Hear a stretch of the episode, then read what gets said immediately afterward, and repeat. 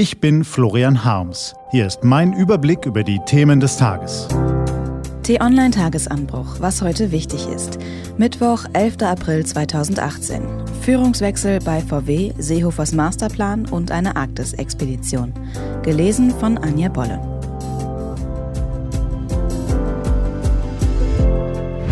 Was war? Führungswechsel bei VW.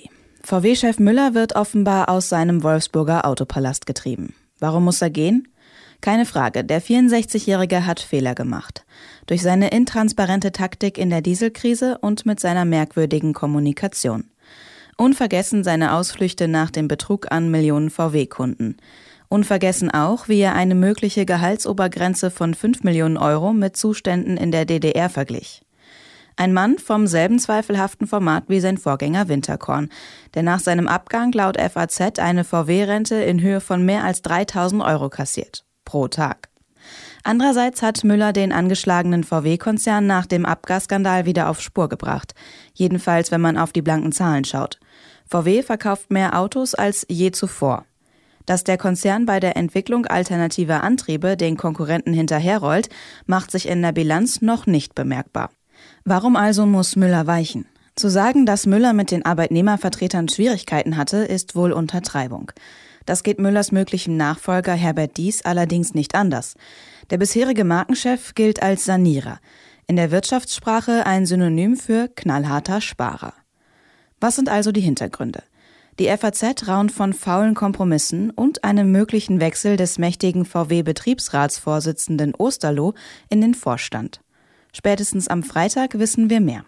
Zuckerberg vor US-Kongress. Sein Markenzeichen ist das graue T-Shirt. Seit Jahren sieht man Mark Zuckerberg quasi nie anders als im einfachen Hemd. Bei seiner Anhörung vor dem US-Kongress musste der Facebook-Chef anlassgemäß im Anzug und Krawatte erscheinen. Und trotz akribischer Vorbereitung durch diverse Berater war Zuckerberg anzusehen, das war nicht seine Welt. Stundenlang wurde er von den Senatoren gegrillt, musste zum Datenskandal Rede und Antwort stehen. Die T-Online-Redaktion hat die Anhörung verfolgt und sagt, was Zuckerberg gesagt hat, war entlarvend. Aber noch entlarvender war, was er nicht sagte. Was steht an? Die T-Online-Redaktion blickt für Sie heute unter anderem auf diese Themen. Bei der Klausurtagung in Schloss Meseberg steht heute unter anderem der Schutz der EU-Binnengrenzen auf der Tagesordnung. Um die Einwanderung nach Deutschland zu begrenzen, hat Innenminister Seehofer sich einen Masterplan aufschreiben lassen. Auch die Ausreise abgelehnter Asylbewerber will er vorantreiben. In Brüssel wird derzeit viel über den künftigen EU-Haushalt gesprochen. Welches Land zahlt wie viele zusätzliche Millionen, wenn die Briten sich zurück und ihre Millionen abziehen? Außerdem will die EU-Kommission am Mittag endlich ihre offizielle Stellungnahme zum Glyphosatverbot kundtun.